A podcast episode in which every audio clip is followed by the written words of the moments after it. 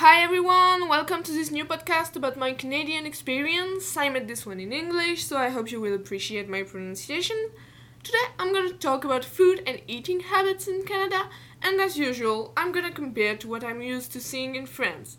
First of all, Canadians eat more often and snacks are more common than in France, which is something I really appreciate.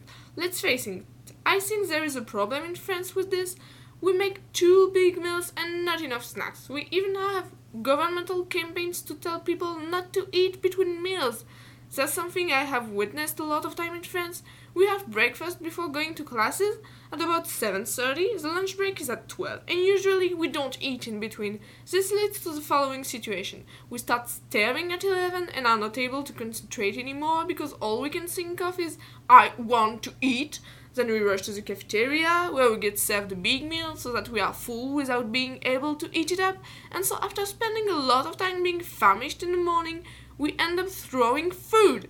In my opinion, this is absurd, and this is why I really like the Canadians' eating habits. So, more snacks and smaller meals in France.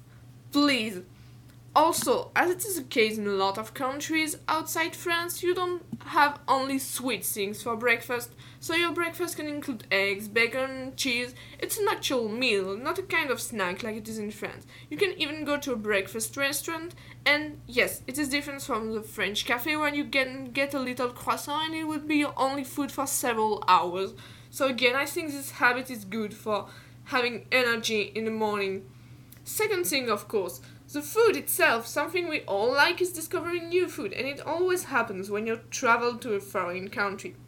Canada is not the most exotic place in the world compared to France, so I cannot say that I have lost my eating habits, but still I had to forget some food I was used to eating back in France, for example, some kinds of cheese. But they have more squash, butternut, and pumpkin, which is something I really like, so that's good. And unlike what I was thinking before coming, they also have a lot of fruit. I also came to discover new food, my favorite one being peanut butter. This is something I love. Literally, when I bought it for the first time, I spent a few days being excited about peanut butter, and as I had it for breakfast, it was even my main motivation for going out of bed every morning. Yeah, don't judge me. And something I came to know, it can actually be an alternative to meat because it's full of protein and it's cool when you're a vegetarian. So this is how I come to my third topic. I already talked about it in my podcast about orientation week. Canadian people are tolerant with vegetarians. Even so, I'm not a vegan myself. I also found out it was easier to find a vegan restaurant than in France. There are always vegetarian or vegan option when there's a meeting with food, and people don't always assume that you eat meat. When I started eating less meat in France, I had to face a lot of skepticism, not only from my friends and my family, but also from doctors.